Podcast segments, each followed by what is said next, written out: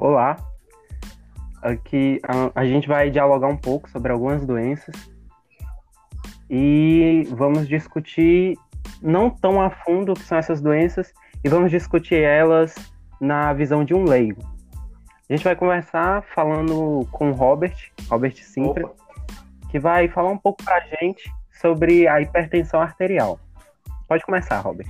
A hipertensão arterial, ou a pressão alta, ela é uma doença, na maioria das vezes, crônica, e ela vem se alastrando, né? Pro, pro, de uma forma mais chula, a pressão, a pressão alta, ela seria a, a força que o sangue passa nas, nas correntes, na corrente sanguínea, né? Artérias e veias, e carrega muito risco, principalmente porque a cada ano ela vem crescendo exponencialmente.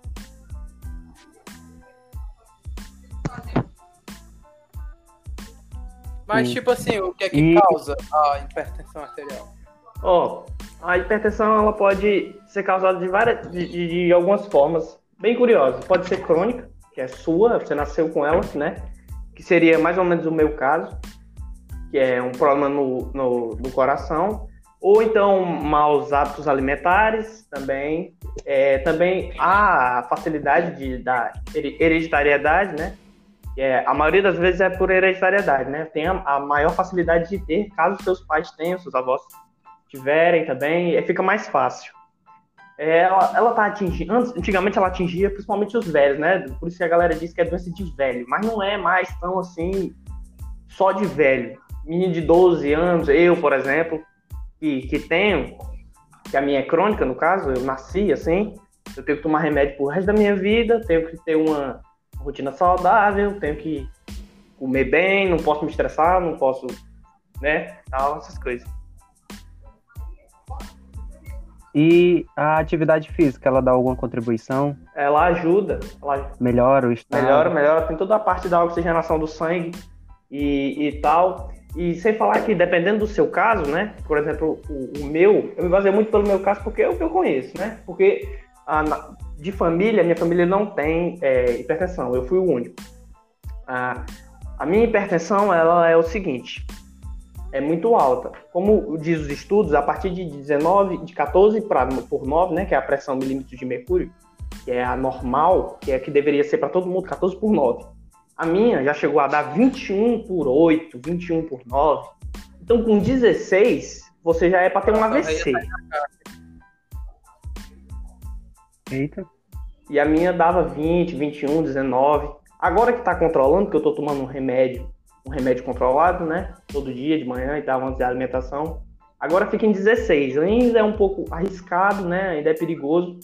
Mas é não se estressar, não, não comer sal, não comer, não ficar muito elétrico, não tomar, não, tomar muito café e, e, e fazer uma dieta balanceada mesmo. No caso, não pode ter muita coisa que contenha sal, né? Muita coisa Sim, salgada, também. né? Também, também. É, o, o, meu problema ele é direção, ela é na horta, né? O meu problema é que a minha horta, como vocês sabem, a horta ela é ligada com, com a maior artéria do corpo e tal, ela vai do pé até a cabeça e tal. E uma parte da minha artéria ela é encurtada, ela é menor. O que acontece? O sangue é como se tivesse uma curva. Aí aquela parte da curva ela é muito curta. Aí quando o sangue bate no, no, no coisa, ele tem que passar na, na, na, na artéria, ele tem que ir então o coração precisa bater, bater com mais força. Ele, ele se obriga aí para o sangue poder ir para os membros inferiores, que o meu problema é com os membros inferiores. Do peito para baixo, a minha pressão é muito baixa, tipo 10, 9, 11. E em cima, do peito para cima, é muito alta. Graças a isso. Esse problema na horta, né, que ocasiona a pressão alta, no meu caso, né, que é crônica, o que acontece? os membros inferiores eles podem é, ficar mais gelados, você pode perder força neles. Em relação aos órgãos, principalmente ao, ao intestino e aos rins, podem dar problemas é, renais, né? Porque o, o, o, sangue passa muitas vezes pelos rins e como ele passa com pouca pressão, o coração é obrigado a botar mais força, levando mais sangue para os membros superiores e, e menos para os membros inferiores. Então é, é perigoso. Mas no meu caso, não, não é intervenção cirúrgica é só se acostumar e viver, porque não, não é tão não é tão apertado assim a horta. Ela, ela é, é uhum. é trabalhosa, mas não é algo que tenha intervenção cirúrgica, né? E, no caso, essa, esse excesso de esforço no coração, ele pode ocasionar alguma doença, alguma cardiopatia? Não entendi. Cortou o áudio aí, fala de novo. Porque falou que teu coração, ele faz um esforço a mais para bombear o sangue das partes inferiores, né? Sim. Isso pode ocasionar algum problema no coração? Olha, eu, eu acredito que é, é tipo um problema em cadeia, né? Como o sangue vai mais forte, ele é obrigado a bater mais forte, né? Pode ter algum problema de cansaço ou produção muscular, ele ficar mais forte de um lado do que do outro. Acredito eu que, que vá, vai uhum. ocasionar algum problema. Principalmente porque algumas perguntas que o médico fez, que ele disse que se eu, se eu ficava, quando eu andava, eu sentia fraqueza nas pernas. E eu até sinto, assim, um pouco, mas é pouco. É tipo quando se levanta muito rápido. Então, no meu caso, ele é, ele é raro. Né? No dia da consulta, ele até filmou lá o, negócio lá que ele tava tirando do coração, ó, tipo um ultrassom do coração, ele filmou lá, que é muito raro mesmo de, de isso acontecer, a horta mais encurtada. Aí, é, eu acho que é um, quando dá um problema no coração, vai em cadeia, vai órgão, vai, vai as outras partes do corpo, em junto também. É, afinal, porque o nosso corpo é coberto de artérias e veias, né? Também. Pois é. Liga um... Tudo que tá irrigado. E aproveita Aproveitando que a gente está falando de hipertensão, o Robert falou da horta dele, o coração. A gente vai agora falar das cardiopatias com o Vitor. O termo cardiopatias é um termo bem abrangente, pois abrange todas as doenças que acometem ao coração. E um dos tipos mais famosos é a cardiopatia congênita, ou seja, é qualquer anormalidade na estrutura ou função do coração que já surge desde as suas oito semanas de gestação, quando ainda está sendo formado o coração do bebê. Aí, tipo, isso ocorre porque uma alteração no desenvolvimento embrionário da estrutura cardíaca, mesmo que, tipo, é a formação dentro dessas oito semanas, mas isso pode ser descoberto muito tempo depois, a pessoa já adulta e ainda nem se descobriram ainda. Tipo, a causa dela, ela não tem uma causa assim definida. Tipo, é, ela corre por algumas interações de fatores genéticos e ambientais. Sim. Mas, no entanto, tem algumas, algumas situações que podem contribuir para o aumento do risco de o filho nascer com uma cardiopatia congênita. Que é o exemplo da, da mãe, tipo, ter outro filho com um histórico de cardiopatias. Se a mãe foi diabética, ou se a mãe, durante o período de gestação, usar algum anticonvulsivo, isso pode acarretar o risco de a criança também nascer com uma cardiopatia congênita. Por exemplo, como o. Aí. O, por exemplo, o uma pessoa com a, do, com a doença do Robert. Como a cardiopatia é uma doença que ela degri, não é denegrir aí a palavra, mas ela acaba com o coração, pode uma pessoa uma pessoa com cardiopatia ter a doença do Robert? Oh, tipo, a cardiopatia não é que seja uma doença. A cardiopatia, ela é o termo que se dá para abranger todas as doenças que acometem ao coração. Ah, tipo, tipo ah, a doença é, acomete ao coração, então a cardiopatia abrange essa doença. Então eu tenho uma cardiopatia, né? É, né?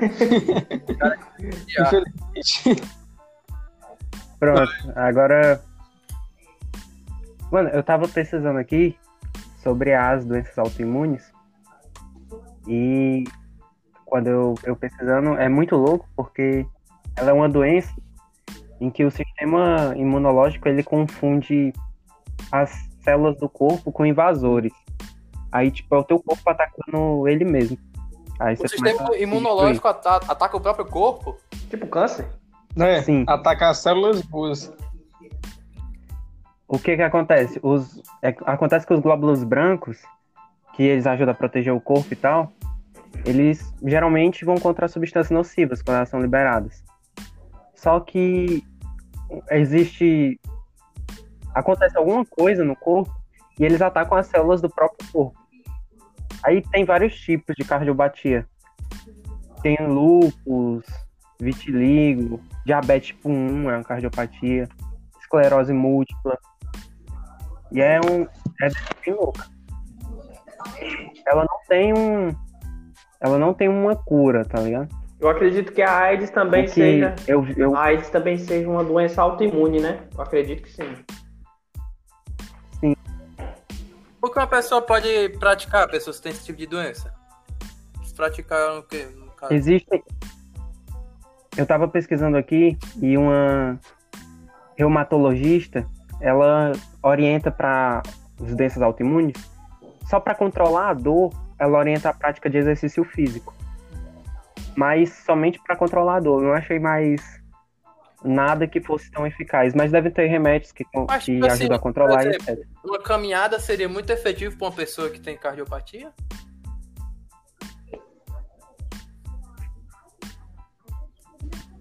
Bora, Vitor, responde aí, mano. o cara que tava falando, você que era pra ele a pergunta. Não é pra qualquer um, velho. É um podcast pra todo mundo. Nós falamos de salto imune já, maca. Acabou. Esse, esse filho da puta, dele. Como foi aí? Ah, isso, meu pergunta de novo, corpo. Já vê isso, mano. Ah, oi, esqueci até a pergunta, mano. Veio na hora. Tu diz, voltando ao... Era sobre caminhada. A caminhada, ela pode ser um exercício físico para cardiopatia? Bom, a cardiopatia congênita, que foi a que eu citei, tipo, ela não tem, tipo, Bom, algumas cardiopatias elas podem ser curadas com tipo só necessi sem necessitar sem a necessidade de um tratamento em si. Já outras não podem, tipo, tem que ser tratadas de formas eficazes com procedimentos cirúrgicos, ou seja, a, a caminhada não ia curar a pessoa. Ah, tô ligado, tô ligado. Tipo assim, eu, o Matheus Carlos, que falou sobre as doenças autoimunes. Tipo, uma doença que não é tão severa, numa pessoa que tem uma doença autoimune, ela pode ser mais severa? Sim, porque no tratamento para doença autoimune, você tenta inibir a ação do sistema imunológico. Então, tipo, se tu tiver outra doença e tiver uma doença autoimune, imagina que não vai ter o sistema imunológico para tratar aquela doença. Porque você vai ter que reprimir ele para ele não atacar o próprio corpo. Então, imagino que sim. Uhum. Bom, tem outra pergunta, tipo, no período que nós estamos encontrando em um período de pandemia, pessoas que têm uma doença autoimune, elas se encontram no grupo de risco? Sim. Cara, bem provavelmente. Com toda certeza. É a mesma coisa que eu falei antes. Tipo, se elas têm que se preocupar para o corpo delas não atacar, não se destruir, e elas têm que inibir o sistema, o sistema imunológico delas, então vai ser bem difícil delas pegarem uma doença coronavírus e conseguirem se curar completamente, sem ter Quase uma ajuda. morte na. É.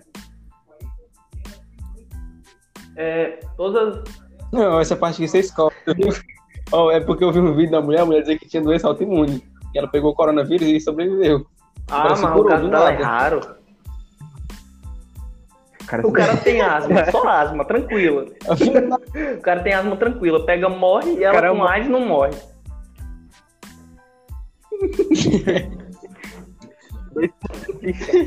Isso é amaldiçoado. Se tivesse apostado na loteria, ter ganhado. Pronto. Agora nós vamos falar das, das diabetes, vai, Samuel. Vixe. Bem, velho, a diabetes é uma doença causada por insuficiência da má absorção de, de insulina, que é o hormônio que regula a glicose no sangue. A glicose, no caso, é o, o açúcar. É, a insulina é um hormônio que tem a função de quebrar as moléculas de glicose, transformando em energia para a manutenção das células do organismo. Ou seja, é basicamente uma pessoa que tem muito açúcar no sangue é, a insulina dela não conseguir quebrar. Tanto que pessoas que bebem muito, quando estão muito bêbadas, vão até mesmo pro hospital, mesmo o pessoal dá injeta insulina lá, como é no caso do Adélio, que joga vôlei comigo, ele bebeu tanto que teve que injetar insulina no hospital. Quais são os sintomas de diabetes? Velho, como é uma conversa leiga, eu acho. Eu acho que no caso assim, seja tontura, fraqueza no corpo, a pessoa também fica assim muito muito sedentária, afinal não tem energia. A insulina não quebra a glicose para dar energia à pessoa, né? Que no caso é a gordura. Eu acho que esses podem ser uns belos sintomas. Eu vi que, tipo, alguns sintomas tipo aumento da sede, a pessoa tem tendência a urinar direto, o cansaço, Samuel falou. Isso aí, isso aí também, é. Esse negócio da, de urinar direto também, aumento da sede também. Tem o negócio da boca seca também. Sim. Aí nos casos extremos, corta a perna. A pele da pessoa fica mais. Velho, também tem uma coisa que a, a diabetes é tão pesada de um jeito assim que a gente tá falando de, de o nosso açúcar no corpo, né? E também com a falta de insulina. Isso é tão pesado eu... que afeta mesmo até a própria visão da pessoa. A pessoa fica. A pessoa pode até chegar a ficar cega com esse tipo de coisa. Sim. Casos raros, mas tem. E o açúcar no sangue, ele está diretamente ligado à produção de energia, né? Então, é. na respiração celular, esse processo ele é interrompido. Tinha uma mulher que morava aqui perto e, tipo, quando ela tinha alguma, alguma ferida no corpo, demorava muito para tipo, pra sarar. Às vezes ficava roxo ao redor, ficava mal feio. Isso aí tem que cortar a perna.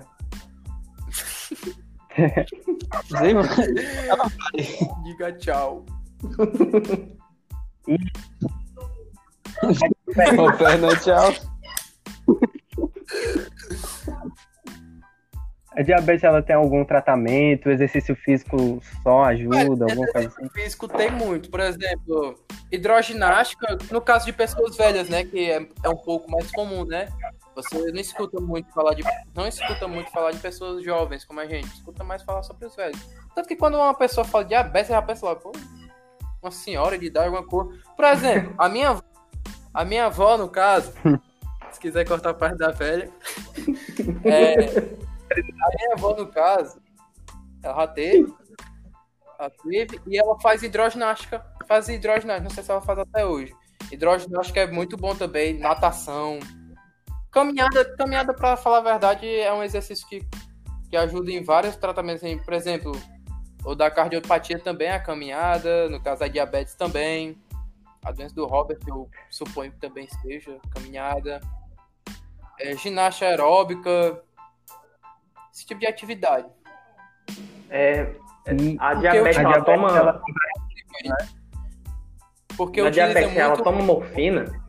É morfina que toma? Que é isso, pô? É? Não, pô. Insulina, é insulina, insulina né? não? Que toma, que é, é viciante. É, é insulina. Morfina é, morfina é, morfina é pra, tipo anestesia. Sim, a, a, insulina, né, ela causa dependência e é. se não for tomada de forma correta, a pessoa vai, vai viciar e vai ter que tomar em maiores quantidades. Aí, corta essa parte aí também. Tem muito tipo, tem muito tipo de é, diabetes é, também, né? né? Que, que eu conheço uma pessoa que tem diabetes que ela é muito magra, velho. Ela é muito magra. Ela é muito mais magra que o Vitor. Você pode botar ela de lado assim, você acha o Vitor um cara gordo na frente dela. E tem pessoas que têm diabetes que são obesos mesmo. Isso é uma cor bem interessante mesmo da, da própria doença, né? Que a diabetes ela tem tipos, né? Tem, se eu não me engano, o mais é. comum, que é o tipo é. 1. E tem outro tipo, o tipo 2. Só esses dois, eu acho. Que uma é hereditária, é. né? E a outra. O tipo, o tipo 1, ele a, acontece na adolescência. Geralmente. E é já é crônica, tá ligado? Que é o mais comum. O tipo 2 é uma pessoa que adquire. Eu acho. Mas os dois têm o mesmo perigo, né? Tanto a Sim. hereditária quanto a crônica. Só que quem morre mais, tipo, a maior taxa de fatalidade é da galera que adquire com o tempo. Porque eles não sabem viver com as restrições. Aí eles vão quebrar e se dão mal. Aí. E muitas vezes, como é adquirida, né, as pessoas às vezes nem sabem que tem. Já quando é hereditária, tipo, você já tem um parente que teve. Aí já existe uma suspeita que você Sim. também possa ter. E você descobrindo cedo, você se acostuma com a vida assim. E as duas, elas não têm cura, né? A, a diabetes, ela não tem cura no geral, só tratamento. Injetar, é, tratamento. injetar insulina ah, para colocar coisa, o açúcar. Voltando para hipertensão arterial, é que quando é, descobriram o meu problema, eu não poderia ter feito nenhuma cirurgia, né? Porque era muito arriscado. Porque eu só vim descobrir que eu tinha esse problema na horta, né? O motivo da pressão alta. Esse, esses últimos. Esse, esse ano, né? Descobri esse ano. E eu já tinha feito nove cirurgias em outra parte do corpo. E então, como é uma doença crônica, eu nasci com ela. Então o problema é, veio comigo desde bebê. E, e esses testes eles são feitos quando você é bebê para saber se já é um problema que vai te levar e ter que fazer uma cirurgia. Só que eu já tinha feito oito, é, nove cirurgias em outra parte do corpo, no meu braço, no caso. E fazer cirurgias sem, sem reconhecer o problema, aquele problema na horta, poderia ter me levado né, à morte. Então foram nove cirurgias de sorte. Nove cirurgias de sorte. Muita sorte, porque eu poderia ter morrido. Pô. Nove procedimento muito arriscado. É, porque não, não tinha conhecimento, né? É, tinha um mandado que, que até na última cirurgia, na oitava ou foi na nona, que eles disseram, disseram pra minha mãe, ó, ele tá na hora da cirurgia, ele perdeu muito sangue e o coração dele tava muito rápido, tava batendo muita com muita força e com muita velocidade, tava mais do que deveria, né? Porque pensa comigo, o cara tem 70 anos, tem é, hipertensão bruta com 16, com a pressão 16, o cara já tem um AVC e morre. Eu com 12, com o braço aberto, sangrando, com a pressão 21, não morri. Então foi muita sorte. Muita, muita sorte. Hum. Isso mostra também que é, é sempre bom, né? Fazer exames de rotina. É, toda a parte do corpo. Né? Sempre bom tomar cuidado. Sim, o, os exames de rotina é uma coisa que não tá na a pessoa, enquanto ela tá conseguindo andar e trabalhar, no caso, ela não vai fazer exame. Quem procura acha. A galera geralmente usa isso para dizer que se for procurar um exame vai achar alguma doença. Sim. Mas essa doença já pode estar persistente há muito tempo. É, só te esperando pra te, pra te levar. É, só esperando a ficar fatal.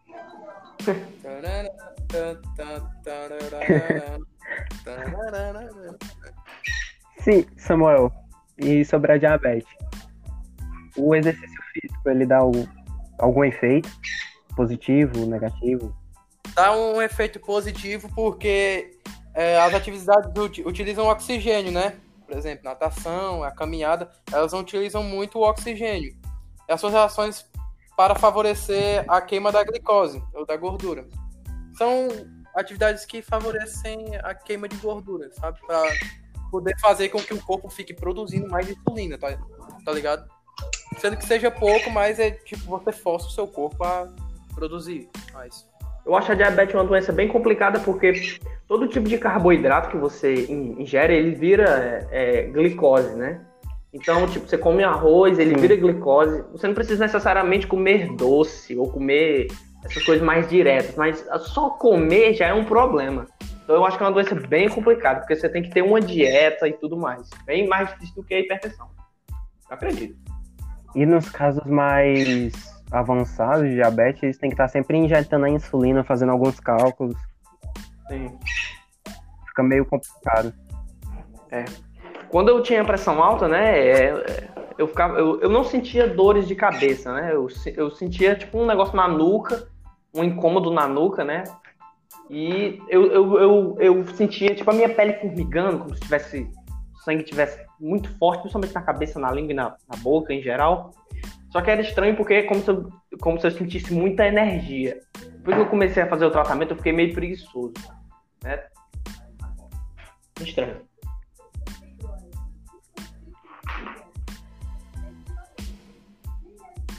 Galerinha, esse foi o nosso experimento da semana. Muito obrigado por escutar aqui o podcast aqui do Careca TV.